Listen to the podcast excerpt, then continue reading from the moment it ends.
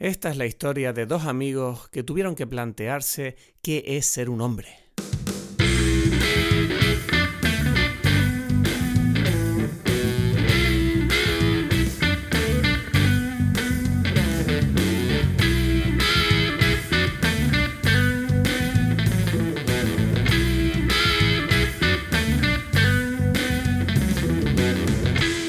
Hola a todos, bienvenidos a Dime Pelis. Mi nombre es Cristos Gacielo, aquí desde Tenerife. En breve conectaremos, como siempre, con Edgar Aponte desde Berlín. Y hoy vamos a hablar de una película muy especial que yo creo que mucha gente conoce.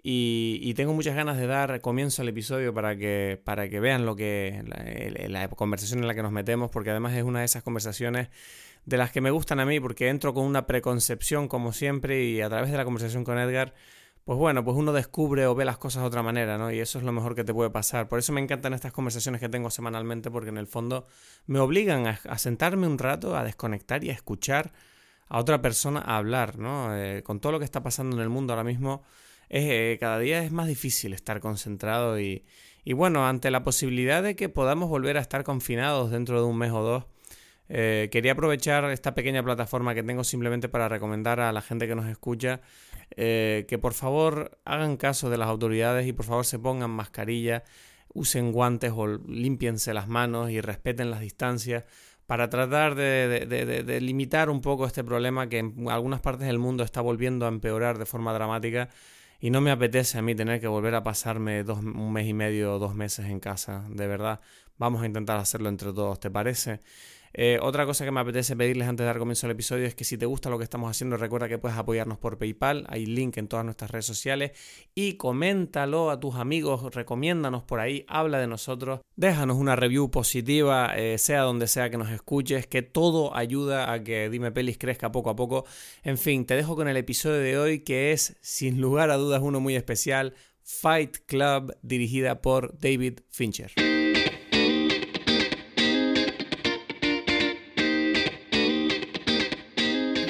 Lugar, decirte que, estoy grabando por primera vez en mi dormitorio. quiero avisar a nuestros oyentes de que es posible que eh, durante este episodio oigan algunos ruidos de coches, reggaetón, perros que ladran, que pasarán en frente a mi, mi, ventana. Pero bueno, son cosas que pasan. Y yo creo que le darán un toque muy bonito a este episodio de hoy porque es un episodio así como como de hombres duros, así, ¿sabes? Sin miedo. Ya, sí, hay algo de eso. ¿Tú cómo estás? ¿Cómo te encuentras? Bien, bien, bien. Un día largo de trabajo, pero bien. Uf, yo estoy reventado, tío. Hoy me levanté a las cuatro y media de la mañana para ir a ver un puto cometa arriba de la montaña. ¿Un cometa? ¿A qué hora? Sí, hay un cometa, el cometa Neowise. Un cometa que está ahora mismo visible a simple vista. Y Paulina intentamos levantarnos hoy pronto y fuimos con el coche arriba del Teide y no nos cuadró verlo. No sé si es porque hay calima o porque llegamos tarde, pero no, no conseguimos verlo. Y bueno, vamos a lo mejor a intentarlo mañana de nuevo. ¿A qué hora fue eso? Eso fue como a las cinco y media de la mañana, mm, seis, seis de la mañana. Entonces, claro, volvimos a bajar, desayunamos y ya empalmé con el día, ¿sabes? Y. ¿Y qué pasa? Que, que, he dormido cuatro horas. Hoy me eché una siestita de, de media hora antes de ir a jugar al básquet. Y ahora he vuelto de jugar al básquet, he dormido poquísimo y estoy aquí sentado en la cama, tumbado en la cama, esperando para hablar contigo de Fight Club con una emoción dura de contener, Edgar, dura de contener. Me gusta eso, esas son las emociones que yo quiero escuchar. Sí, ah, me gustaría decir aquí en vivo y en directo que te pido disculpas por ayer, por haberte fallado. te estoy volviendo loco y lo sé. Y quiero que sepan, todos los que nos están escuchando, que Edgar y yo nos está costando quedar para grabar el podcast y Edgar siempre hace todo lo que tiene que hacer y yo soy el que le vuelve loco porque me surgen cosas, porque soy un caos andante y te pido disculpas por lo de ayer, me siento muy culpable. Por eso cuando me has dicho que necesitabas otros 10, 15 minutos, me callé la boca como una cerda. Muy bien, muy bien. Ya, ya sé para que no, no, no retrasarme otros 10 o 15 minutos la próxima vez. Exacto. Tú, tú, puedes durar lo que tú quieras.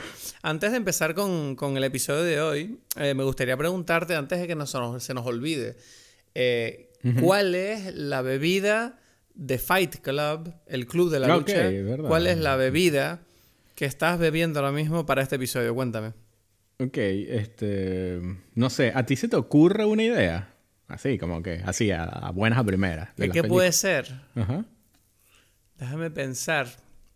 Recuerdo que beben algo. Mm, recuerdo que beben algo, pero no me acuerdo Bueno, qué era. digamos que en esta película tengo dos pendientes, ¿no? Lo que ven en la película, que es una, eh, una Budweiser, ¿no? Ellos ven ahí cerveza. Es lo único que ven en la película. Sí, porque son hombres. por Sí, bueno, exacto, No van a beber una peltini, ¿no? Pero no es muy importante, no es como muy relevante el tema de la cerveza. A pesar de que Brad Pitt toma unas cervecitas ahí de vez en cuando. Em, pero algo más temático para mí es un... es- eh, bueno, primera vez que voy- es un invento mío entero, ¿no? Un cóctel inventado por mí. Ah, entonces te has inventado un cóctel basándote en la película. Sí, sí. Esto... esto- Maravilloso. Sí, porque, porque resulta que, claro, yo decía, esto tiene que ser algo sangriento, ¿no? Y pensé como el, el cóctel sangriento clásico es el Bloody Mary, ¿sabes? Me encanta el Bloody Mary. ¿Sí? Es mi uno de mis cócteles preferidos. Bueno, bueno, bueno, tengo una variación yo. ¿Tú no te acuerdas que yo tomaba Bloody Marys contigo cuando viniste a Lanzarote? Sí. Ah, es verdad. Es verdad. Coño, que íbamos ahí a la azotea del Gran Hotel de Arrecife y nos tomábamos nuestros coctelitos ahí como hombres mayores, ¿sabes? Era como con nuestras mujeres ahí, ¿sabes? Era como, ¿esto qué es? Somos verdad, unos verdad. venezolanos mayores aquí disfrutando de la vida. Pues sí, pues bueno, dije un Bloody Mary, pero no me convencía esto del Mary. Dije, "Tien- tengo que Fight Club requiere algo, ¿sabes? Más punk, algo más inventado por mí. Entonces, con mis manos, ¿sabes? Yo intervengo allí en esto, ¿sabes? No es algo que me cuente. Eso. Entonces, Ahí, ahí. mi idea fue llamarlo Bloody Marla, ¿no? como el Ajá. personaje. Y es, eh, es como un Bloody Mary, pero con mezcal. Y el mezcal es así ahumado, ¿sabes? Como, como Marla, Mm. que siempre anda fumando. Y además le metí, en lugar de sal de celery, que es lo que normalmente se le pone, le puse sal de gusano, ¿sabes? Que es como la sal típica mexicana allí.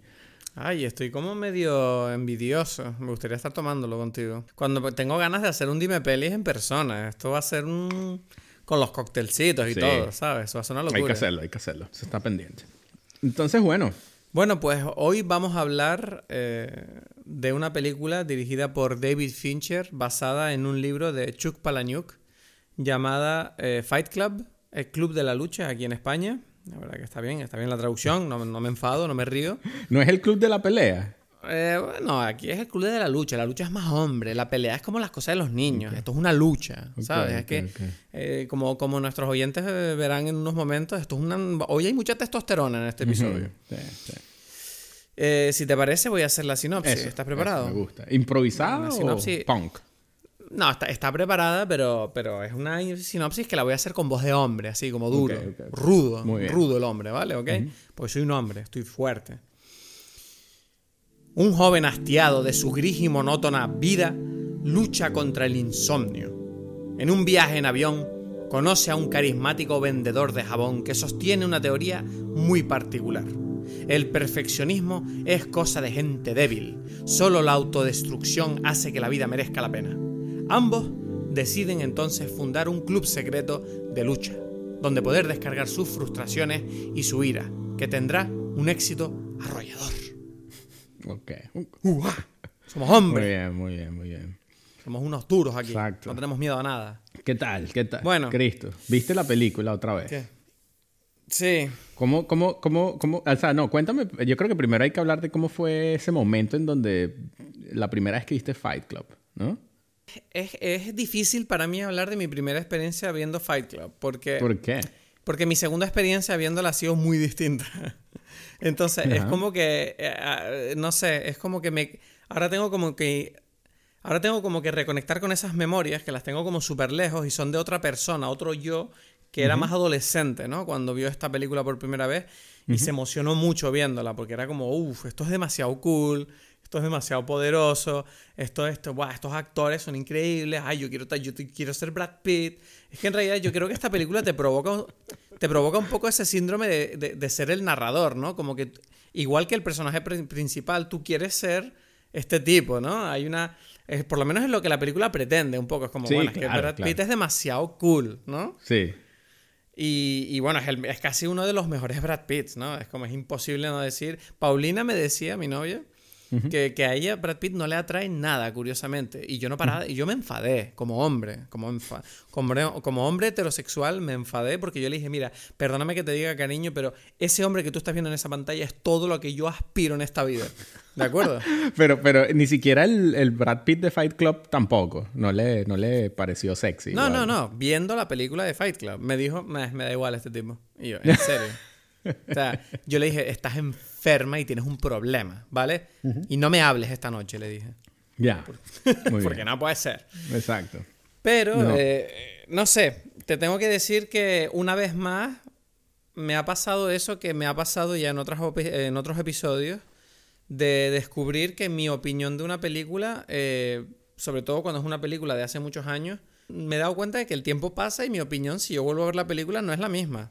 No, ya, ya, ya. Y me ha pasado con esta película, que la he vuelto a ver y, y, la experiencia ha sido completamente distinta a la primera vez.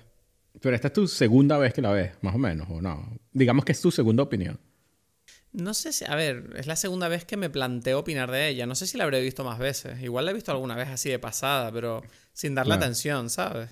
Ok, ok, ok. No, porque para mí, o sea, yo recuerdo como esta película, bueno, yo tenía el, el afiche de la película en, en, mi habitación, ¿no? O sea, en, en la puerta de mi habitación.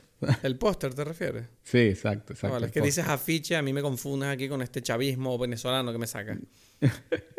y, y, claro, el, o sea, recuerdo cuando la vi que me gustó mucho y que, uh -huh. y que es como dices tú, o sea, es imposible, especialmente, a, no sé, a la edad que la vi, que no recuerdo cuánto habrá sido, cuando tendría, ¿qué? Eh, 15 años, ¿no? Algo así, ¿no? Sí, Un poco más. Más o menos es lo que yo tenía, 15 años, más o menos, o sea, 14. Quizás yo 17, no sé, por ahí, pues, ¿no? Eh, estaba como muy... O sea, Brad Pitt es totalmente seductor, ¿no? O sea, sí. en el sentido también para un hombre, ¿no? Como dices tú, ¿no? Como, sí. como este es el modelo a seguir. Sí, porque además es un tipo seguro de sí mismo, es atractivo, se ríe de sí mismo un poco, tiene sentido del humor, es ocurrente, además es un tipo que más o menos tiene su vida controlada, a pesar de que es un caos, eh, no, no hace nada como los demás, es como, es como un, un, un personaje muy hecho a la medida de la seducción, ¿sabes? Y, y, y obviamente la película lo justifica. Porque sí. este tipo, spoiler, ya lo vamos a decir, obviamente dudo mucho que alguien no lo sepa, este tipo es una eh, proyección mental del protagonista uh -huh. de, de, lo que él querría hacer. Claro. ¿Sabes? Claro. Entonces es normal que ese personaje sea así. Pero yo creo Exacto. que hay un problema con la película que, que, bueno, que yo creo que hay que hablar porque creo que la película pretende una cosa y transmite otra. Es, eh, entiendo por dónde vas porque yo creo que la película tiene, tiene como muchas contradicciones, ¿no? Ajá. Eh, que a mí, a mí cada vez, o sea, esta última vez que la vi, yo siento que cuando la vi al principio te dije, me encantó, después empecé a dudar con la película años antes, ¿no? Y, y hoy cuando la volví a ver, o, o sea, esta última vez, sentí que hmm, tampoco está tan mal como sentí antes, ¿no? No sé si me Ajá. explico, ¿sabes? Como que volví a una, una parte anterior. Y es, y es por estas contradicciones que tiene la película que creo que están como que en el núcleo de, de esta lucha entre estos dos personajes que son como doble, como una doble personalidad, ¿no? Sí. Y que a su vez para mí tiene algo que ver con ser adulto y ser niño y cómo enfrentarse a ese cambio en la adolescencia, cómo, qué significa convertirse en, en, ser un hombre, algo así, ¿sabes? Sí, claramente la película trata unos temas que son muy emocionales, sobre todo eh, de tipo adolescente, ¿no? Esta emoción uh -huh. por cambiar el mundo. Esta sí, emoción adolescente por... y hombre, es importante. Y masculina, exacto, exacto, Una adolescencia masculina, sí. sí. Y, y, y, creo que trata mucho el tema de la masculinidad, ¿no? Y, pero a ver, te tengo que decir que mi primera impresión viendo la película, quiero, quiero situarme, ¿sabes? La, la, primera vez que yo vi la película, me pareció eso, ¿no? Como una película que es como, wow, no había visto la sociedad moderna de esta manera, no había visto eh, que, que, la manera en que mmm, la sociedad, por decirlo de alguna manera, capitalista o de consumo, eh, nos, nos, nos, amolda, ¿no? A, a, a uh -huh. seguir un determinado patrón, una forma de vida, y nos empuja a este consumismo que, que, que, en cierta manera pues dicta tu comportamiento y tu estilo. Entonces, ¿qué pasa? Que es verdad que en ese sentido me gustó mucho la película cuando la vi porque me hizo pensar esas cosas. Pero luego es verdad que ahora al volver a ver la película, la sensación que yo tengo es como que siento eso que tú dices de eh, esas ideas que a mí me parecían tan profundas cuando la vi por primera vez, ahora me parecen como muy fáciles. Las críticas que hacen me parecen como muy fáciles y hasta un poco cobardes. Y, y te voy a explicar por qué. Por ejemplo, cuando empieza la película, tú ves que estamos viendo que este tipo es un fracasado en cierta manera, ¿no? A pesar de que le va bien y tiene un trabajo y tiene su casa y sus cosas, él se siente un fracasado y la película te hace sentir como este tipo es un fracasado porque lo único que tiene son cosas y da igual, ¿sabes? Y a mí me molesta un poco porque digo, entiendo que se critique el consumismo exacerbado, pero por un lado no siento que este personaje sea necesariamente una persona excesivamente consumista. Creo que él tiene un, yo creo que él tiene un piso que está muy bien y ya, ¿sabes? No es, no es un problema, ¿sabes? No, exacto, Así que eh, la forma en que la película lo ridiculiza me parece como un poquito exagerada. Y luego el hecho de que no me gusta mucho esa, mm, eh, la manera que tiene la película de, decirte, de plantearte lo que es ser un hombre, ¿sabes? Porque la película te grita con todos sus detalles que un hombre de verdad es un hombre que que es un superviviente, un hombre que, vive cosas duras, un hombre que sufre, un hombre que es capaz de hacer daño y defenderse de cualquier cosa. Eso es la masculinidad. Y claro, la película en cierta manera se burla, yo siento, eh, de, que los hombres se vuelvan vulnerables, ¿sabes? Me parece una masculinidad un poco antigua un poco casposa, ¿sabes? Que no, que no necesariamente se conforma a la realidad de ahora. Y, también lo ves en el hecho de que el tipo este pues va como a reuniones de gente que tiene enfermedades, entre ellas la de cáncer de testículos. sea, Que es como, bueno, es como una metáfora sobre el ataque a tu hombría, ¿no? Tus huevos, claro, ¿sabes? Claro, ¿no? Y lo que haces es llorar y ahí... Y, claro, y, claro, y cuando llora es cómico, ¿sabes? ah, qué, qué, gracioso que está llorando con un tipo que tiene tetas, porque tiene tetas, porque... ¿Sabes? Es como, estos tipos no son hombres, es lo que te está diciendo la película, ¿sabes? exacto, exacto. Y no sé, todo eso a mí personalmente, ahora que ya tengo una edad, pues hombre, en parte lo entiendo, pero por otro lado digo, mierda, es un mensaje como muy reductivo y muy simplón. Sí. ¿Sabes? Como, bueno, estos tipos, no, ¿qué pasa? ¿No son hombres por ser vulnerables? Eso me parece una estupidez a mí. Sí, claro. Una vez cuando uno... Y ahí viene para mí el, el tema de que la contradicción eh, hasta cierto punto es necesaria, porque yo siento que cuando uno ya es un hombre, ¿sabes? cuando ya eres un adulto bueno, ya está bien, ya no tienes por qué seguir buscando tu masculinidad, ¿no? O sea, como que ya la encontraste, ya te estás seguro de ti mismo y tal, pero cuando eres adolescente, no. O sea, si hace falta. Es que es eso. ¿Entiendes? Entonces, es que la película intenta hacerte sentir inseguro. No, pero no sé si intenta. Yo siento que, que, tocó, la película mostró una cosa que, que, todavía hoy en día existe. Yo siento que, que se ha perdido un poco el el foco o el tema de, sobre lo que es la masculinidad. No necesariamente tiene que ser así, pero, pero pasa por allí. Y yo, en, comparación con, con, la feminidad, que sí ha sido más explotada, aunque se diga que no. Por ejemplo, a mí me llamó mucho la atención, esto, esto es un comentario aparte, pero que tiene que ver con esto que estamos hablando. El, el escritor, eh, Chuck Palahniuk, él dijo que, que cuando él salió ese libro, cuando él lo escribió, no había libros así eh, sobre, o sea, este es un libro como, como en cierta forma para adolescentes hombres, como dices tú, o como decíamos, ¿no? Eh, decía como hay muchos libros de ese estilo para mujeres, ¿sabes? Hay como muchos y es donde, donde se explora, ay, sí, ser mujer. El romanticismo. Exacto, ay, qué lindo esto y... tal, y todo lo que sea, y bien, ¿no? O sea, nadie, nadie lo está criticando. Eh, Pero estamos hablando de una versión ideal de la feminidad. Exacto, que, que, que, es como toda una fantasía, ¿sabes? Es como que, ay, yo me fui, ¿sabes? Y, y, ay, este hombre que me ama y yo, ¿sabes? No sé. sí, hay como muchos libros sobre eso, ¿no? Y, eso, eso ha sido explorado, pero sobre los hombres, y esto es como que, bueno, sí, hay como, eh, esto conecta con los hombres, esta cosa ahí de pelearse para ver quién es más fuerte y, tal. Nadie está diciendo que eso sea un, un ejemplo a seguir, pero, pero existe, ¿no? Y, tocó cuando la película salió y cuando el libro salió, como que los jóvenes se emocionaron, ¿no? Es como que esto me está diciendo algo que, no es, que hasta ahora no había escuchado, porque nadie me está hablando de esto, ¿no? Sí, pero... Y, o sea.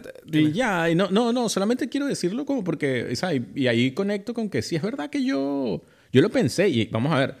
yo no, yo no quise ponerme a pelear, no iba a abrir ningún club de la pelea, ¿sabes? Porque hay gente que sí, o sea, al parecer se crearon clubs después de que, de que esto se, se convirtió en una moda, sí. La gente como que empezó, ¿sabes? Como que los jóvenes intentaron como sentir este tipo de, de, de no sé, como es como si hubiese un, un, un, ejemplo a seguir, como un modelo, ¿no? Este Tyler Durden, ¿no? El personaje de Brad Pitt es, que es, el modelo el, de, de, Edward Norton, ¿no? Que es como, como el padre. Uno no, no, no ve quién es el, el, papá de estas personas, porque no están, pero, pero tú sientes que, bueno, sí. sí, este es como el ejemplo.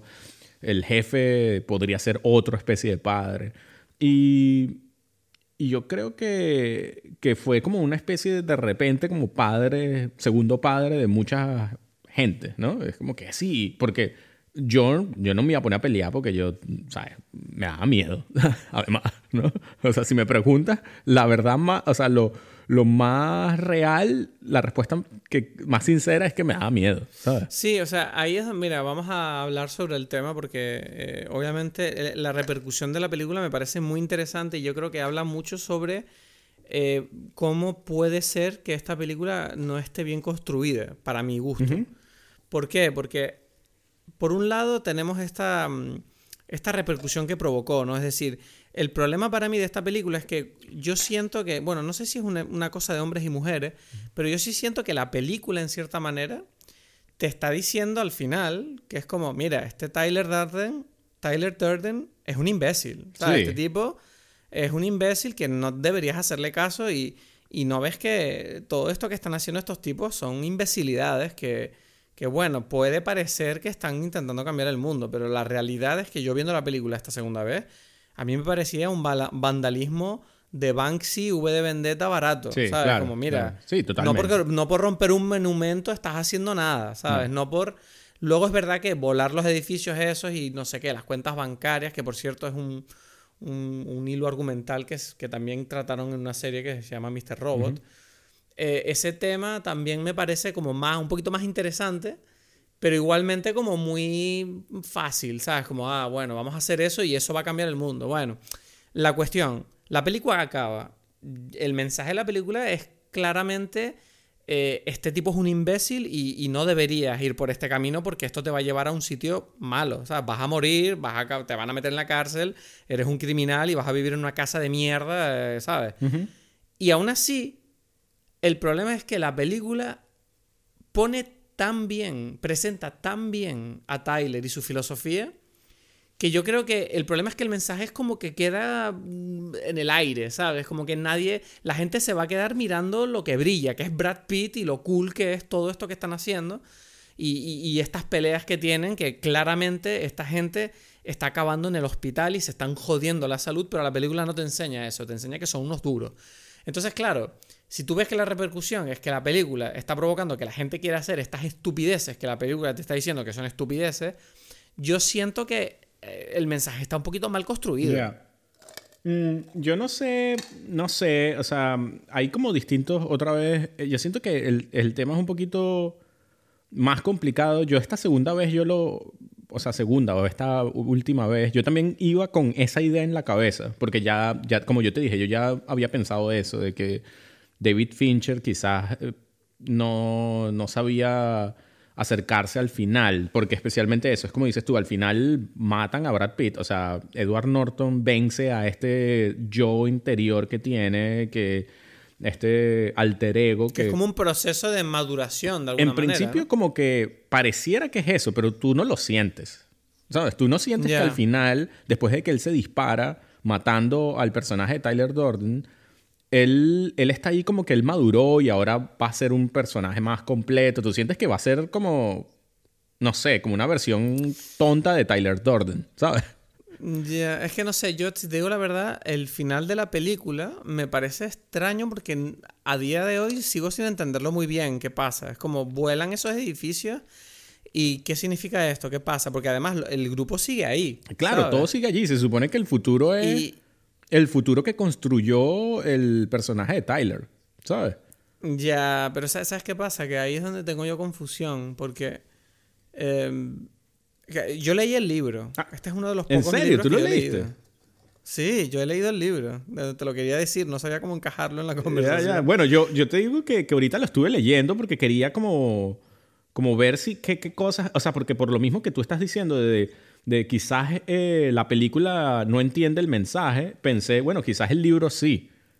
Y es que el libro tiene un final distinto. El libro tiene un final distinto, pero no sé, pero, pero eso lo vi, pero ¿te parece que ese final cambia este mensaje? No sé. Sí. ¿Sí? Sí.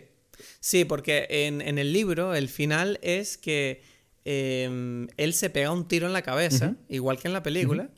Y lo que pasa es que él, como que, a ver, lo estoy recordando, lo leí hace años, muchísimos años, pero creo recordar que era que el tipo se pegaba el tiro en la cabeza y entonces él como que se quedaba inconsciente y él despertaba en un eh, centro psiquiátrico. Y en ese centro psiquiátrico, él como que de repente, él no sé, no sé si él como que se sentía seguro, como, bueno, bien, estoy loco y aquí mm, voy a estar seguro porque no voy a hacer daño a nadie. Y de repente descubre que los empleados del centro psiquiátrico son los del proyecto Mayhem también. Sí, es algo así, exacto. Y, y, y ellos le dicen como, bueno, señor Darden, estamos esperando que usted vuelva, ¿sabes?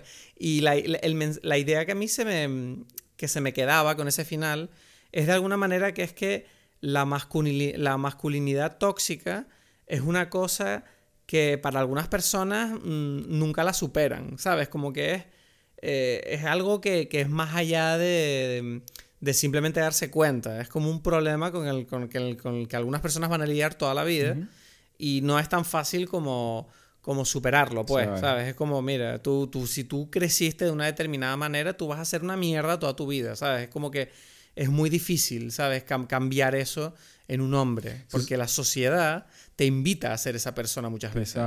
Sabes, a mí, a mí esta película y esta conversación de comparación libro con película me recuerda mucho a, em, Clockwork Orange, la naranja mecánica. Eh, sí, yo no he leído ese libro. Yo, leí el libro y, vi la, y bueno, la película también, y, y, es muy interesante porque para mí tienen mucho en común estas dos películas.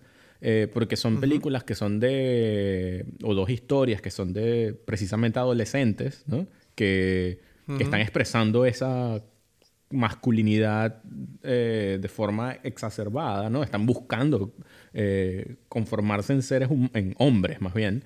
Y, y al final, en ambos, en, en ambos historias, es como, es el se produce la, eh, la, madurez, se supone, ¿no? Eh, en, en, el caso de la naranja mecánica, claro, después de que le hacen el tratamiento para quitarle la violencia, él, bueno, él sufre, le caen encima toda la sociedad y él después se, se vuelve a, o sea, como que después de que casi se muere, eh, vuelve a estar otra vez violento, ¿no? Se supone.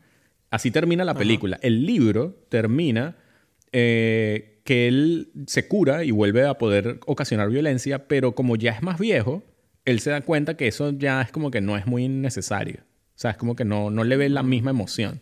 Entonces me parece curioso porque se parecen estas dos historias, ¿no?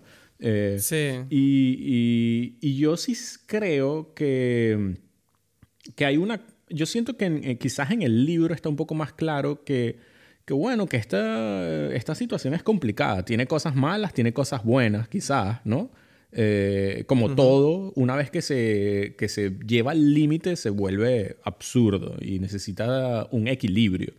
O sea, por ejemplo, yo sí creo que al principio de la película eh, y de la historia estas, estas ideas tienen más o menos sentido, como dices tú, ¿no? Sí, es como, bueno, no, o sea, esta última vez yo no las pensaba como totalmente absurdas las ideas de, de, de Tyler, pero sí siento que una vez que él ya está siendo libre y no está siendo controlado por eso y él se siente cada vez más seguro de esas ideas y mientras y está siendo apoyado por el grupo de, de gente que, que, lo sigue, eh, se convierte no solamente, o sea, yo creo que la película está clara y la historia dice, mire, esto se convierte en fascismo por un lado, ¿no? Porque es como la idea es más importante que, y es como que seguimos a este tipo, sea lo que sea que él diga, ¿sabes? Tenemos que hacer eso.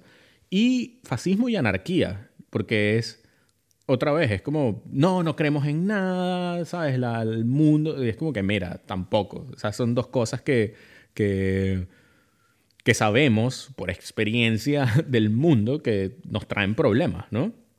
Es que, ¿sabes qué pasa? Que la filosofía de Darden me pareció demasiado hueca en el sentido de que, o sea, los seguidores del Club de la Lucha, en la película es todo como muy cool, como que se paramilitarizan a medida que avanza la película, pero tú no ves que ellos acaben haciéndose más fuertes ni más libres, sino que básicamente se reducen a ser simples miembros de una secta terrorista. Exactamente, exactamente. Y es como, es como en plan, ¿qué mierda de, de, plan es ese para tu vida? ¿Sabes? Y si, que qué atractivo tiene ese, ¿sabes? Es como la toxicidad masculina hecha persona, simplemente, ¿sabes? Pero, Sí, pero ese es el punto. Yo creo que, que en forma individual no estaba tan mal.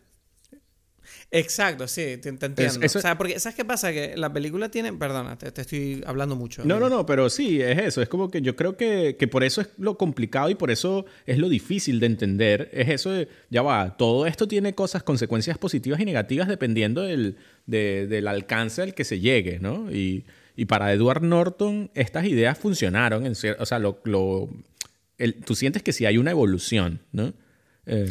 ¿Sabes qué pasa? Que yo siento que o sea, hasta que ellos crean el club de la lucha y se empieza a poner de moda, yo siento que toda la película está bastante bien, a pesar de que tiene esta, este nihilismo, ¿no? Un poquito forzado de, todo es una mierda, ñe, Pero aún así la película me parece guay porque siento que el mensaje está más claro y es a partir del momento donde empiezan con los temas de, de reclutar gente y de hacer planes y de cosas por la noche. Ahí es donde siento que la película eh, o sea, por lo menos la filosofía de Tyler, ¿no? Que es la que yo creo que sostiene la historia de la película.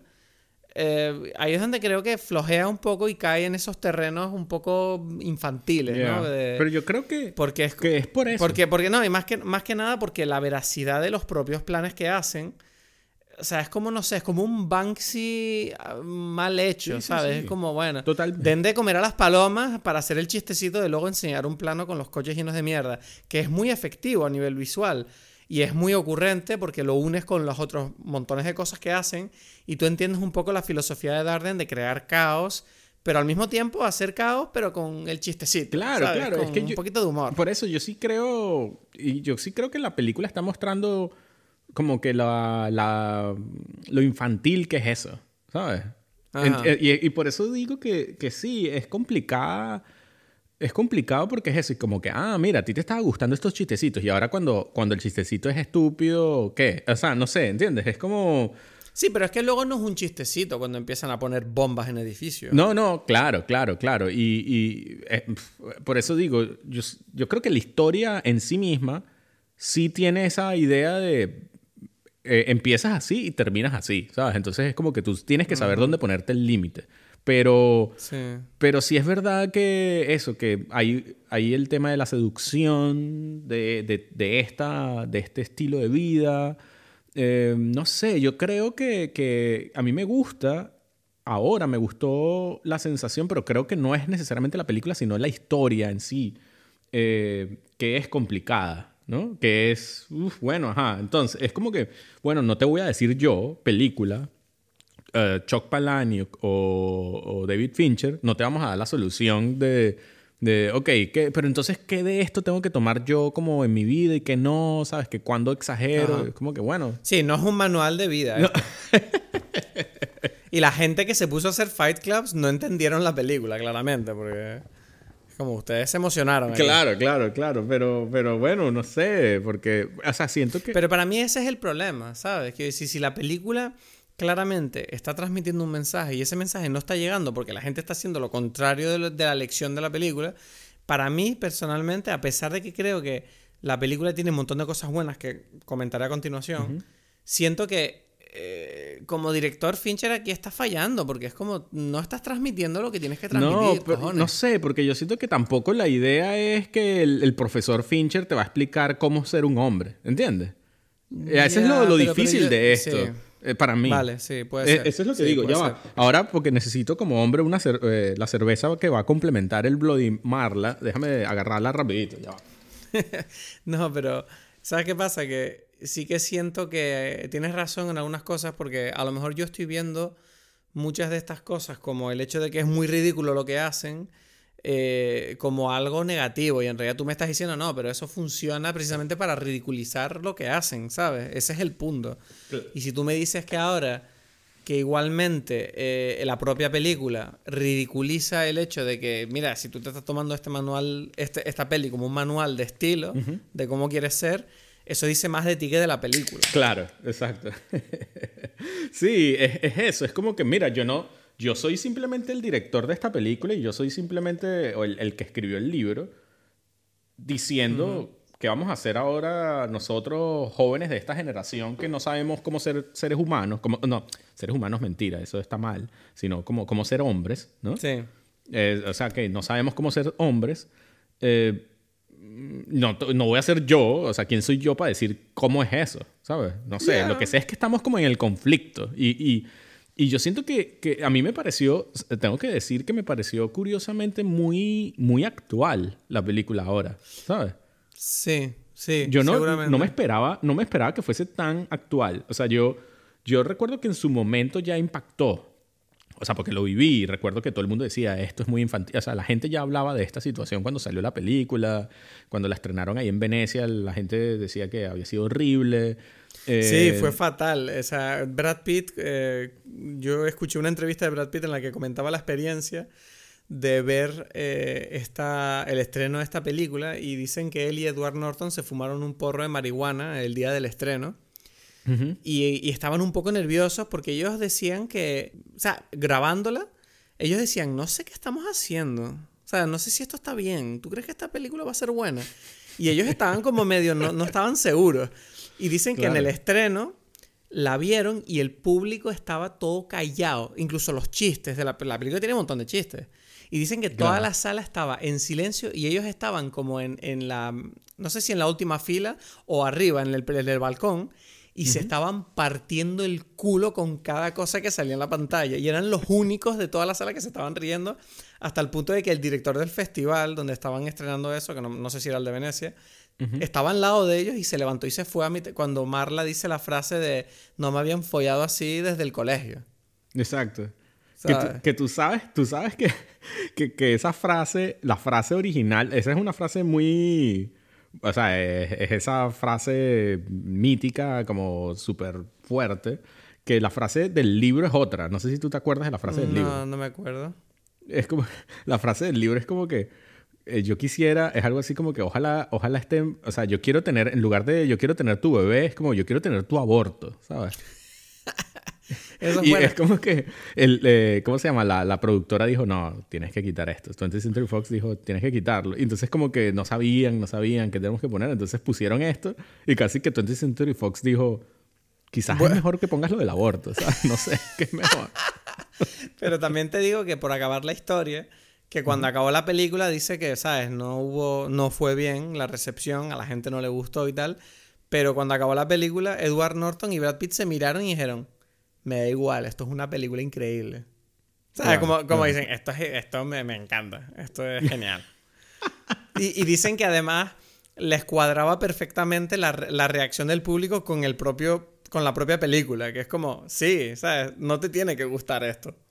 Claro, claro, claro, claro.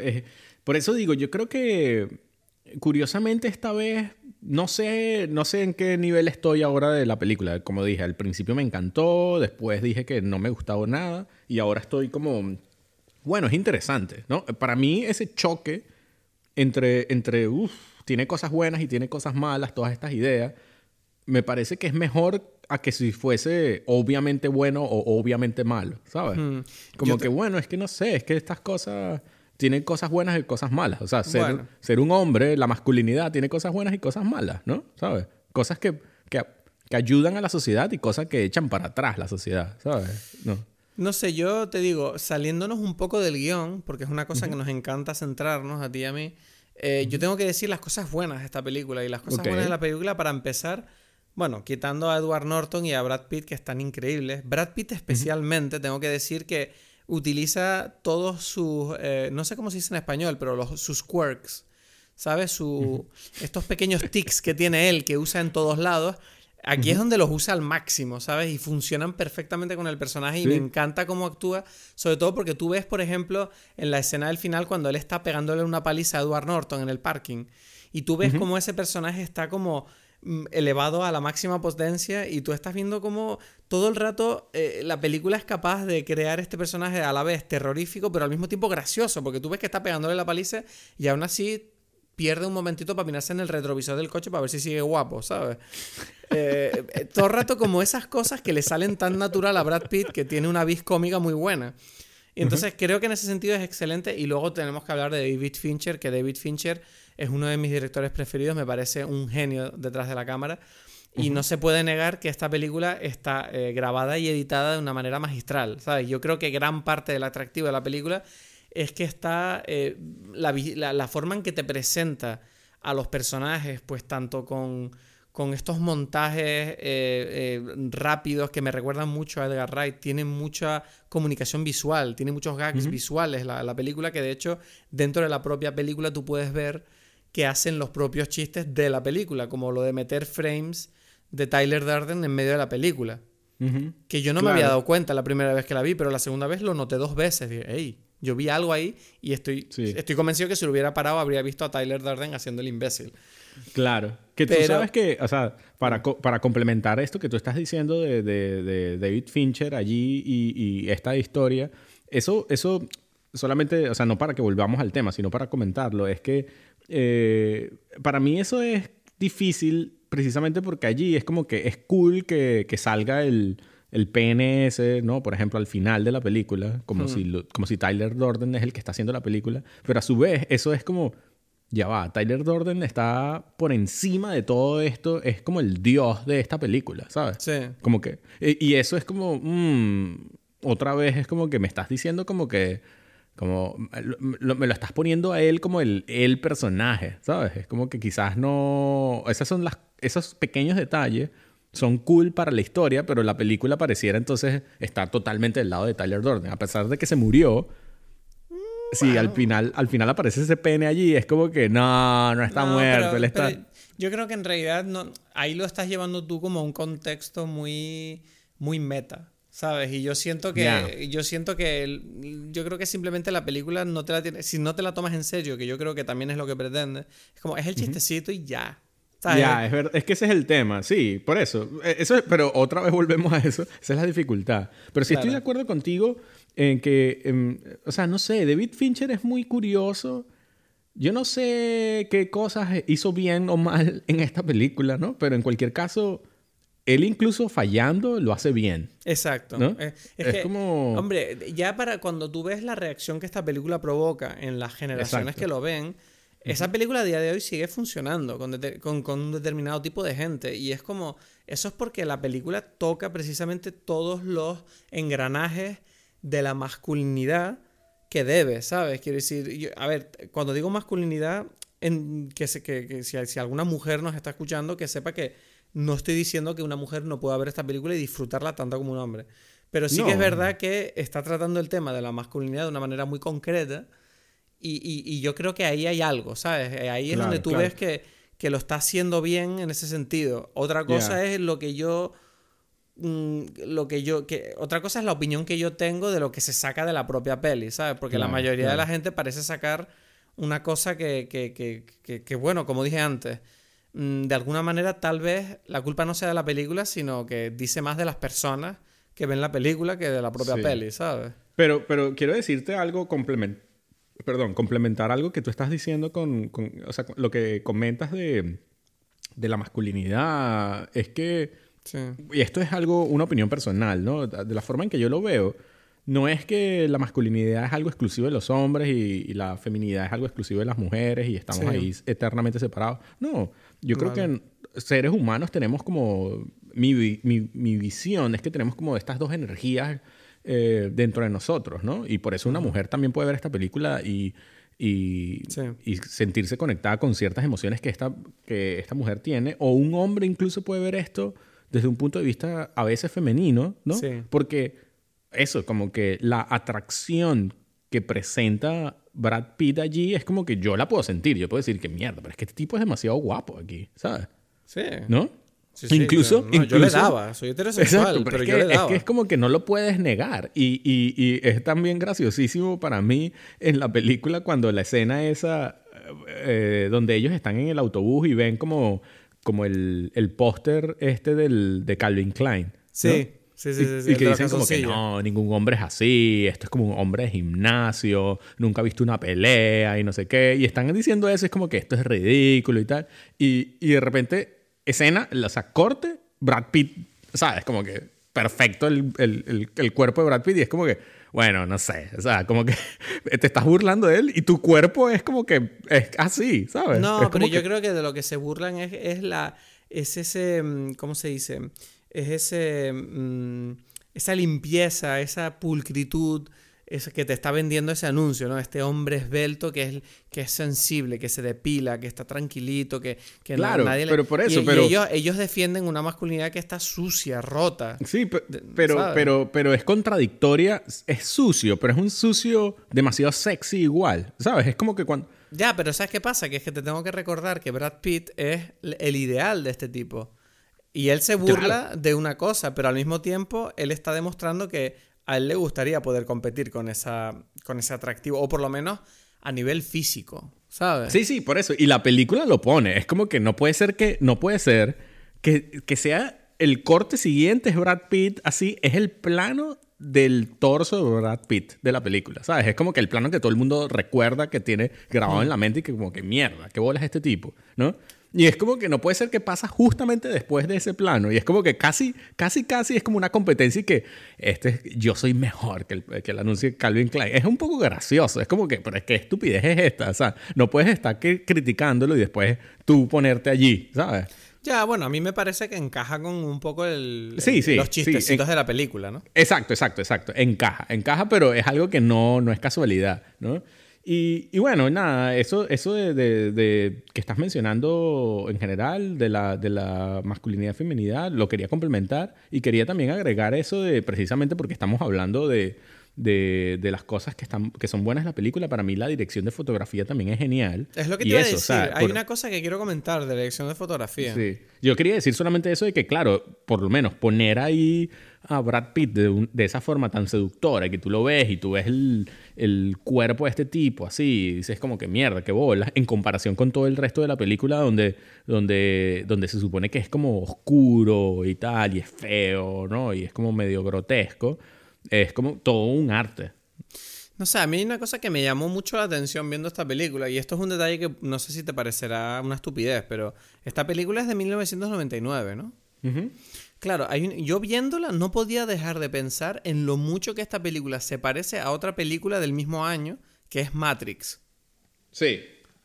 es demasiado parecida en todo, es decir, tanto en los colores como en los ambientes, ¿sabes? Estas humedades, estas calles mojadas, estos verdes que tú ves en todos lados. el trabajo de él, del narrador, es igual que el del señor Anderson. El ambiente es todo verde, verde y amarillo, ¿sabes? yo decía, Qué raro, o sea, siento, que pareciera de alguna manera, digo, no sé si es que se inspiraron mutuamente la una de la otra o que a lo mejor era como algún tipo de fotografía que estaba de moda en aquella época. ¿o? Sí, sí, sí, es eso, ¿no? Es, esa, tú notas donde, donde hay como una idea fotográfica que está presente en el mundo y, estas dos películas que son no en vano eh, como unas películas que son siempre son nombradas en las listas de las películas más representativas de una época determinada, son estas dos, ¿sabes? Sí. Y es por, o sea, por esto, ¿no? Este look era el look también de los videos musicales. Eh, es verdad, es verdad. Sí, las gafas de Brad Pitt ahí rojas, estilo bono, con el pelo loco y la chupa de cuero, sí. Exacto, exacto. Y, de, y, este es look. Un como boy, es un bucket boy. Es este look húmedo, ¿no? Pero, pero como con colores ahí. Pero tienes razón en que me llama mucho la atención cómo esta película es de los 90 y aún así no se siente antigua. Cuando tú la ves no parece una peli desfasada, ni que los personajes estén como anticuados en su forma de vestir, ni de comportarse. Nada, es como una película que yo siento que podía haber, haberse hecho el año pasado, ¿sabes? Sí, sí, sí. Si no fuera porque no salen móviles, ¿sabes? Es lo único que, te delata que dices, vale, estos tipos no usan internet, ¿qué les pasa? Pero quitando eso es como, no sé, la película es totalmente actual, es raro eso. Mierda, yo me imagino en 1999 viendo esto y entiendo que esto sea una follada de mente, ¿sabes? Que digas, wow. O sea, cuando tú ves las películas de la misma época, en 1999, sin internet, la gente era como mucho más, tenía una visión más limitada de las cosas y de repente ver el Club de la Lucha entiendo que causara un shock tan eh, llamativo de alguna manera, ¿no? Sí, pero, pero, pero es, por, es una mezcla entre el tema y hmm. esta forma de presentarlo y esta eh, fotografía, porque Em, es curioso que, no solamente el, color, como dices tú, el estilo, sino que también hay como las técnicas. Y eso, una de las cosas modernas que tú dices eh, de esta película, que las hace, que la, que la pone en un, en un estilo bastante actual, es también el uso de CGI mezclado con, con, la, con la historia. O sea, el, empezando por, el, por la introducción, los títulos de crédito, ¿no? Que son eh, icónicos, ¿no? Sí. y, influyeron a muchos otros títulos, ¿no? Así como, como David Fincher tiene como experiencia en eso porque los títulos de Seven también influyeron en muchas películas, ¿no? Hmm. Em, eh, después está, esa es una escena con, con mucho CGI y después hay em, la explosión, por ejemplo, del, del, del apartamento de, del narrador, ¿sabes? Donde se ve el, la chispa que incendia eso, es algo que, está todo CGI, ¿sabes? Eso, me eso también me recordó mucho a Matrix. Exacto, exacto. Es muy Matrix. Y lo otro que yo siento que es el más sutil, pero que es el más poderoso, es la, es la, noche de sexo salvaje con Marla. ¿Sabes? Que está todo. Eh, es el, es el, bullet. Eh, ¿Cómo se llama? El, eh, el tiempo bala. El tiempo bala, ¿no? No sé, o sea, que si no lo veía yo como tiempo bala, pero sí que me preguntaba. Sí, porque ella se está detenida y la cámara va a su alrededor. Pero tú sabes si. Yo pensaba que era CGI puro y duro y ya está. Mm, bueno, no, o sea, está, ella está allí. es una foto de ella. Ah, sí.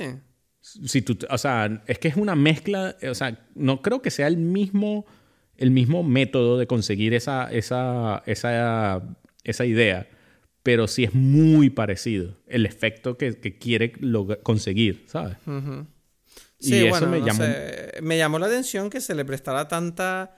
O sea, esa escena tiene pinta de haber llevado mucho trabajo, ¿sabes? Y digo, no sé, simplemente para representar el hecho de que eh, mm, el narrador está teniendo sexo con Marla y que es como una alucinación de droga, ¿sabes? Es como me llama la atención que, no sé, la forma en que presentaron esas escenas. O sea, yo no, si te digo de verdad, no, no le veo del todo el sentido, pero no sé. No, yo, yo sí lo veo en, en, eso de, bueno, ¿quién es el que está teniendo este, este, este momento? Lo está, lo está teniendo el narrador, pero no puede salir así. O sea, es como que él está confuso. Él está durmiendo, pero lo está haciendo, ¿no? Es, sí, es como... Yo creo que, que, está bien hecho. Y, y por eso me parece curioso esa, esa mezcla de estas dos técnicas que hayan salido ese mismo año, ¿no? Y, y bueno, otro componente que, que, a mí me gusta, a mí me gusta mucho es la música. Sí. También me parece digna de, de, mención porque es esta también de la época, es este, esta música, em, ¿cómo se diría? Como, como un trip hop allí, techno, eh, creado por estos, los dos brothers, que son los, los, productores de, de, Beastie Boys. Han hecho, han producido y, eh, a discos de Beck, eh, Beastie Boys. Y hicieron este disco de, de la banda sonora de, Fight Club, que también me gusta mucho a mí, ¿sabes? Y es muy también muy llamativa y tiene un papel bastante importante en toda la película, creo yo, ¿sabes? Y eso, eso siempre me, me, llamó la atención. Y es otra cosa que habla bien también de David Fincher, porque creo que estuvo muy adelantado a su época. O sea, él hizo esta, esta banda sonora allí eh, totalmente producida por estos, estos músicos electrónicos y de hip hop y, o de trip hop. Y, y después tú ves que él continuó utilizando a Trent Reznor y Atticus Ross, ¿no? Por ejemplo, para Social Network, eh, Girl with the Dragon Tattoo y todas estas cosas, ¿no? Que por cierto, Girl, Girl, with the Dragon Tattoo la volví a ver hace poco. Y tengo que decir que no sé por qué, pero esa película me encanta. ¿En serio? A mí me gusta Pero la de David tío. Fincher, no la de no Fincher, sueca. la de Fincher, la de Fincher. Que yo- me dio mucha pena cuando vi que no iban a hacer la segunda, porque dije, mierda, me quedé con ganas de saber más. Pero me- a mí me gusta mucho la de Fincher, no sé, o sea, será que soy raro, pues, pero me gustó mucho. Sí, ok. Buena, no sé. Yo la vi, me dio bastante igual. Yo, yo había leído el libro y me gustaba. Me gustó, no sé, o sea, me gustó no Pero como visto- literatura, sino porque me divirtió, ¿sabes? Pero tú has visto las suecas. Vi las suecas también, pero ninguno, o sea, el libro me gustó más que ambas películas, digamos Vale. así. ¿sabes? Bueno, tú conoces Mm. la historia, bueno, un día hablaremos de la historia del autor de esos libros, es, es fascinante. Ah, no, no, no, no, no. O sea, ok. solo, Me- solo por decirlo rápidamente, porque nos estamos desviando del tema, Ujú. pero Stieg Larsson es un tipo que tengo entendido que escribió los libros y él Dice jamás... se murió, ¿no? Y se murió, pero se murió sin haberlos publicado. Ok. Y él jamás supo que eso se convirtió en una cosa increíble de... Y, y, y él jamás supo el éxito y la, y la, y- y la fama que le, trajo, que le trajeron esos libros. Y me parece tan trágico que, no sé, lo quería comentar simplemente porque un día tenemos que comentarlo eso. Ok, ok, ok.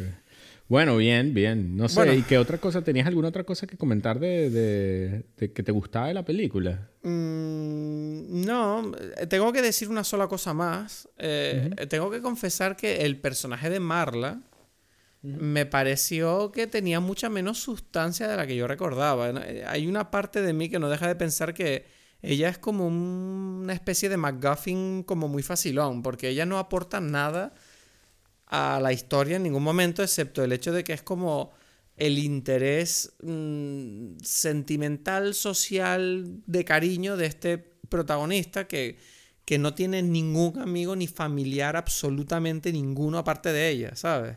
Claro. Y entonces, Yo te propongo aquí un, una, una forma de ver esto, y, es- o sea, o, o- Dime. o una, una, un inicio de una conversación. Por eso te lo estaba diciendo, porque yo quería saber qué opinas tú y que me digas ahí que, que no estoy viendo, mi amor. No dime. sé, ¿tú crees que, que Marla existe o no existe? Nah, yo creo que sí. O sea, ya iríamos, entramos en terrenos muy aburridos. Es como, ah, todo es No, mentira. no, no, o sea, vamos a ver, este es solamente como un inicio de una conversación para mí. Cuéntame. Porque eso, eso, eso convierte para mí la conversación de lo que es Marla en algo distinto. Y yo, yo sí creo que existe. Si tú me Sí. preguntas a mí, es como que ya, o sea, no quiero decir que todo, toda la película estaba en la cabeza de él, a pesar Sí. de que obviamente está en la cabeza de él. Pero yo creo que Marla representa curiosamente, porque es curioso que esta Marla, que es la única mujer de toda la película, ¿no? O sea, relevante, ¿no? Porque toda esta película es sobre los hombres. Es, es tan masculina, no es una mujer. O sea, es una mujer moderna, de las de ahora. yo- pero yo pero ni siquiera moderna. O sea, sí es moderna, pero, es, pero, pero mujer, mujer, ¿sabes? Es como que Mm, sus estoy- características como femeninas en una película que es tan decidida Ya, de ser pero me, me cuesta- masculina.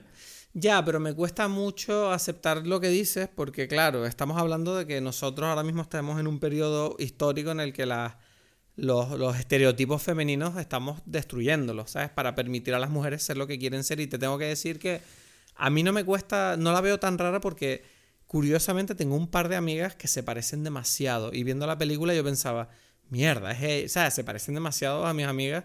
Y son como tipas como muy trash, ¿sabes? Como muy trash Claro, y claro, hardcore, pero son muy femeninas, quiero decir, en persona. Ya, pero ella no. Bueno, yo creo que sí lo es en el sentido de... O sea, pero ya va, pero es que ese es el Es que tú otra ves vez que es una que yonki, decir. es una yonki, más que... Yo creo que la- los aspectos que te llaman la atención es el hecho de que la tipa no es un... Es una fumadora Mm, no, empedernida pero- que parece que toma droga. No, no, no, pero ya va, volviendo, volviendo, o sea, si, si, si, si decimos que, que Fight Club y los personajes de Fight Club hombres, yo no Sí. soy como ninguno de estos tipos, ¿sabes? Sí, sí, te entiendo. ¿Entiendes? Es como que, o sea, pero ellos son, son una representación de la masculinidad. ¿no? Ajá. Y entonces es como que ya, estamos hablando de, este, de estos temas.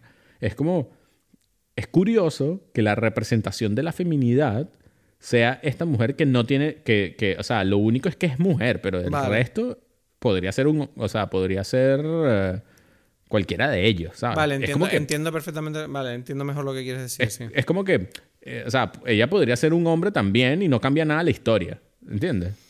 o sea, en el, eh, eh, es como que bueno, y estos tipos son gay. Pues, Ay, me encantaría, esa, ¿ves? ese giro de guion me habría encantado, ¿sabes? Que al final, al final digan, es que somos unos hombres y necesitamos a las mujeres, podemos follarnos por el culo, ¿sabes? Sería maravilloso. Exacto, exacto, ese, final de película me habría encantado, ¿sabes? Y que los tipos se quedan así todos agarrándose los penes mirando los edificios caerse para abajo, así. Exacto, es, que es, un final maravilloso. Es que yo siento que eso es lo que está pasando, eh, más o menos. vale, entiendo por dónde va. Y yo creo, y ese es mi, mi, punto, es que yo creo que es gracioso porque no sé, claro, en el libro es distinto porque el libro uno se está imaginando este personaje. Entonces yo creo que el libro está un poquito más abierto para que el personaje de Marla sea un poco más femenino, ¿sabes? Y sea un poco más... Eh, no sé, otra cosa, pero claro, en, en, la película, porque tú lo estás viendo, es como, bien, ok, esta mujer, o sea, esta mujer es mujer, pero femenina no lo sé, ¿sabes? Es como...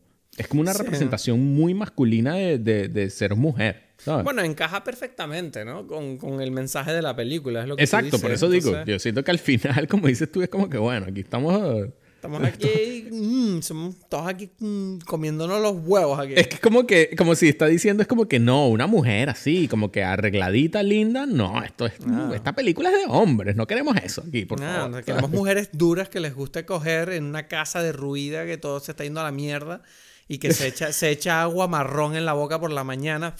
Y ya con eso ya está lista para enfrentarse al mundo y sería la casa. Exacto. O sea, esta es nuestra mujer. Nada de... es como una mujer que es más guarra que los hombres, ¿sabes? como, ¿qué es esto? Sí, porque ella es como Tyler Durden. Eh, eh, Edgar, Edgar, eso es lo que nos gusta a nosotros. Eso, es lo que nos tiene que gustar. Esas son las mujeres, para que sepan. Mierda, mi, mi, novia se ducha. Yo tengo un problema que... ¿Tú puedes creer que mi mujer se está duchando todos los días y peinándose y poniéndose ya, Ya, ya, ya. Eso es un problema. Eso representa un problema para nosotros, ¿no? Claro, nuestra masculinidad está eh, siendo atacada ahora mismo, ¿sabes? Sí, sí, sí, sí. Por eso es que uno se baña menos, ¿no? Exacto. Yo le digo, yo le digo, o sea, me encanta esa justificación de la pereza, ¿no? Es como, mira, yo no necesito ducharme todos los días. Este es el olor de un cuerpo de un hombre, ¿sabes? Es como, ¿sabes? Es como, bueno, es la forma de, es la forma de cómo no ser un adulto, ¿no? Como justificar la infantilidad, como no, no me quiero duchar, no me quiero duchar porque soy un hombre. Ahora que lo pienso, digo, ¿sabes qué se lleva diciendo, no? Que los últimos 20 años, la, lo que sería un poco el los adultos se han infantilizado, ¿no? Por la cultura popular.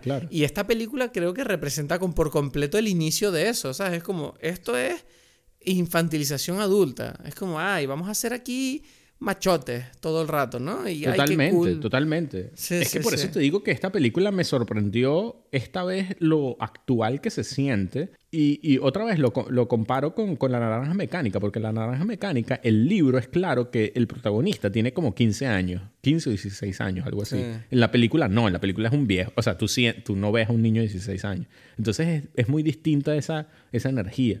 Y yo siento que en Fight Club, el protagonista, el narrador, él es un niño de esta de nuevo, ¿no? Donde puedes tener 30, más de casi 40 años, igual eres un niño, ¿sabes? Es como que ya me gradué, conseguí un trabajo, tengo una casita ahí, ¿sabes? Donde puedo pagarme una casa, donde vivo solo con mis jugueticos, ¿no? ¿Sabes? Y, y, o sea, suena todo muy despectivo, pero es que es así, ¿sabes? Es como que jugando mi PlayStation y no sé qué, y es como que, bueno, ¿y en qué momento fuiste hombre, ¿no? ¿Sabes? Y y, no lo digo, de verdad no lo quiero decir como, como, como diciendo que esto es estúpido, diciendo que, bueno, pero es, es, es, lo que estamos viviendo y no sabemos bien cómo, cómo lidiar con esa situación, ¿sabes? Como, como ok, ¿qué, qué, qué estamos haciendo? Y es un, como, dice, como decimos, es un, es un cambio de paradigmas, puede ser, y no está mal eso, pero, pero o sea, ¿qué estamos ganando? ¿Qué estamos perdiendo? ¿Sabes? Todos tenemos que, que, que, entender qué está sucediendo, ¿no? Y se, puede, se tiene que poder hablar así como que, mira, ya va, es que hay cosas que pueden sonar mm, peligrosas, ¿no? De, de, de, los hombres, como por ejemplo pelearse, ¿no? Que quizás forman parte de algo que no es, que, que bueno, suena peligroso, pero, pero es necesario, ¿sabes? Toda mi vida yo siempre he sido una persona muy sensible, muy cerrada, muy tímida. Eh, y, sí que es verdad que recientemente he empezado como más a, a buscar tener las herramientas para poder acercarme un poco más a ese ideal, ¿sabes? Eh, tanto si es aprender a defenderme como practicar deportes, un poquito de contacto, eh, irme de experiencias que a lo mejor me provocaran un poquito de miedo antes, ¿sabes? Y no sé, yo creo que en general, para cerrar el tema, yo creo que lo, importante es que un hombre tiene que estar cómodo y, y sobre todo ser capaz de funcionar como un adulto en la sociedad. Yo creo que la masculinidad más importante es esa, ¿sabes? Es cumplir tu rol dentro de tanto tu relación como tu trabajo, como tu entorno social. Y mientras tú estés haciendo eso, tú estás siendo un hombre, ¿sabes? Da igual la forma en que lo hagas. Mm, sí, o sea... O sea, quiero decir, esto es una... La obviamente, tú me entiendes. Sí. sí, es una de las cosas, ¿no? Pero, pero hay muchas, ¿no? Y, las que son más complicadas son especialmente porque tú eres como yo también. Eh, eh, como dices tú, no sé, no, yo no me quise, yo no quise crear un club de la pelea y no, no tengo ningún interés de, pelearme con nadie. Pero a la vez, si me preguntas, entonces es como que estoy preparado para defender a mi familia, a mi eh, eh, mis amigos, a mi, eh, no sé, país, ¿sabes? A veces es como que de alguna forma, y es como que, la verdad es que no, ¿sabes? Entonces, en ese sentido es lo que te estoy diciendo, que esa masculinidad la, busco ahora. Pero no es algo que me venga por naturaleza, como a este Tyler Darden, por ejemplo. No, claro, es que a nadie, es como otra vez. No, yo, no, no, te creas, ¿eh? Yo tengo muchos amigos que ni siquiera se han hecho la pregunta. Es como, no, yo, yo soy así, ¿sabes? Hay que ser un duro. Claro, pero también está relacionado con, y, por eso te digo que, es algo que, vamos a ver, así como las mujeres tienen la conversación o tienen que hacerse la, la idea de que, bueno, qué tan guapa soy, sí, sí, sí, eh, etcétera, etcétera, los hombres tenemos que hacernos también esa cosa y hay hombres que nacen con un cuerpo que dicen, bueno, este tipo le puede pegar a cualquiera y no tienen miedo. Pero yo sí tengo miedo porque mi, golpe no es el mismo. Pues, No, y, tienes razón en que la masculinidad y la feminidad, en cierta manera, son construcciones sociales. ¿Sabes? Quiero decir, una mujer puede ser lo que quiera, pero lo que pasa es que la sociedad está determinada de una cierta manera por las corrientes que se forman cuando juntas a tanta gente. Y es verdad que la masculinidad, pues, como hemos comentado en este episodio, está vista de forma general de una cierta manera y la feminidad de otra. Pero. También. Mm, pero, pero, eso no significa que tengas que serlo, ¿sabes? Sí, eh, no sé, es, social y biológica, por lo que te estoy diciendo, ¿no? o sea, como que una mujer se va a preguntar así qué tan buena madre puede ser, ¿no? Porque, bueno, le toca, ¿no? Y ya. Y, y, un hombre es como qué tan buen padre y eso pasa por este tema de, bueno, voy, puedo defender a, no sé, a esto, a mi cría o a mi esposa, o sea, y yo qué sé, ¿no? y es como otra vez, son cosas que, que es interesante porque te superan. Te superan a nivel de. Da igual si tú quieres o no quieres. Es como. Tu cuerpo te lo permite, ¿no? Es lo que digo. O sea, yo, yo, me yo por supuesto que me pienso dos veces caer, eh, pegarme con alguien, pero yo tengo amigos que no, porque son unos. ¿sabes? Bueno, me refiero. Eh, yo creo que nos estamos desviando mucho del tema. la, cuestión. yo, yo creo que no nos estamos desviando, pero sí creo que es algo demasiado complejo que podemos pasar aquí. Sí, eh, toda la noche. Exacto, exacto. La cuestión es. Bueno, no sé. no sé, yo me quedo con el sabor de boca de que me has enseñado. O sea, esta segunda experiencia viendo la película, para mí no fue tan placentera como la primera, pero ves, otra vez ha pasado eso de que hablándola contigo digo, vale, ok, entonces no es tan buena como mi, mi yo adolescente creía, pero al mismo tiempo es interesante porque tiene sentido que no sea tan buena.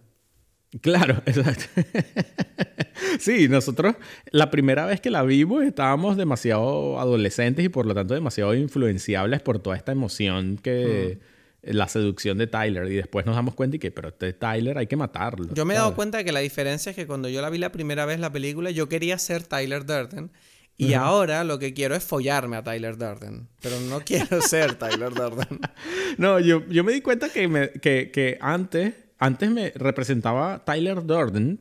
Si, te- si me preguntas, me representaba como un tipo que, ok, tengo que aprender lo suficiente de este tipo hasta matarlo, ¿sabes? Porque yo, obviamente para mí me daba celos. Dime. Eh, A mí me daba celos este tipo. Es como este tipo puede tener todas las mujeres que él quiera, puede, ¿sabes? Él es como el ejemplo Bueno, a seguir. todas las que- mujeres no, solo tiene a Marla.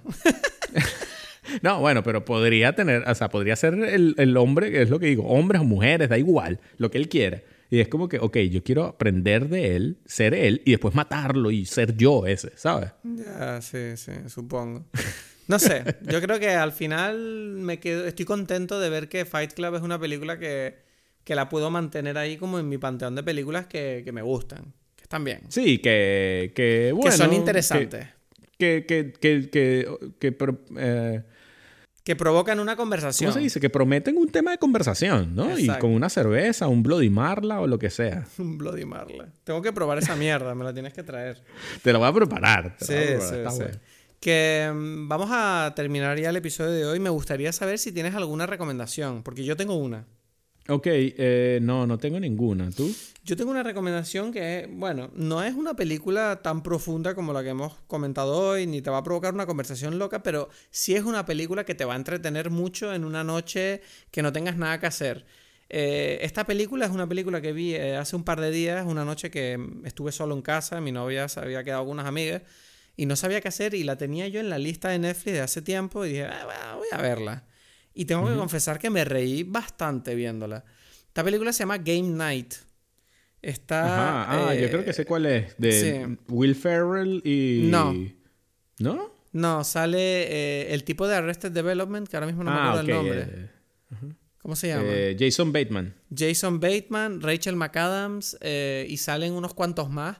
Eh, y te, te juro que la película, a ver, es una película mm, que no es, no tiene un mensaje profundo, pero es una comedia excelente. O sea, tiene unos momentazos. Entonces, es una recomendación suave que si te apetece algo entretenido, donde no tengas que pensar mucho, Pero La es una comedia así como medio negra. mm, ¿a qué te refieres con negra? No. o sea, no, como humor negro. Nor- no, es humor, humor normal, está bien. Ok. Es, un humor, es un humor guay y los diálogos están súper bien escritos. Son excelentes los diálogos. Y tiene unos momentazos. Jesse Plemons sale en la película y es, excel es increíble lo que hace en esa película. Ok, ok, ok. O sea, la recomiendo mucho. Tengo ganitas, me gustó esta, esta recomendación No, no, así eh. medio, medio oscurita, me, me, me, me, me provoca. Vétela, vétela. O sea, es una película, te juro, ¿eh? es muy entretenida y está muy bien hecha la película. O sea que yo te la recomiendo. Ok, ok. ok, Así que nada, pues vamos a darnos ahí de piñas ahí con, con cosas o qué. Exacto, sí, sí. Unos, unos, sea- como a unos golpes con la almohada es lo que O, es po- ahora. o podemos así, um, podemos así, um, no sé, si no masturbarnos así fuerte, mirándonos al espejo. Bueno, no sé, cada uno en su casa, pues será, no sé. Bueno, bueno, si tienes miedo, eh, vete- tú tienes miedo, vete ahí a tu apartamento de Ikea. Esto aquí, aquí somos hombres. Masturbarnos aquí, fuerte. Bueno, ese ha sido el episodio de esta semana. Espero que lo hayas disfrutado. Recuerda que puedes seguirnos en redes sociales, arroba dime pelis en Twitter y en Instagram. Recomiéndanos a tus amigos, habla de nosotros si te gusta lo que hacemos. Y bueno, nos vemos la semana que viene, aquí, en Dime Peli.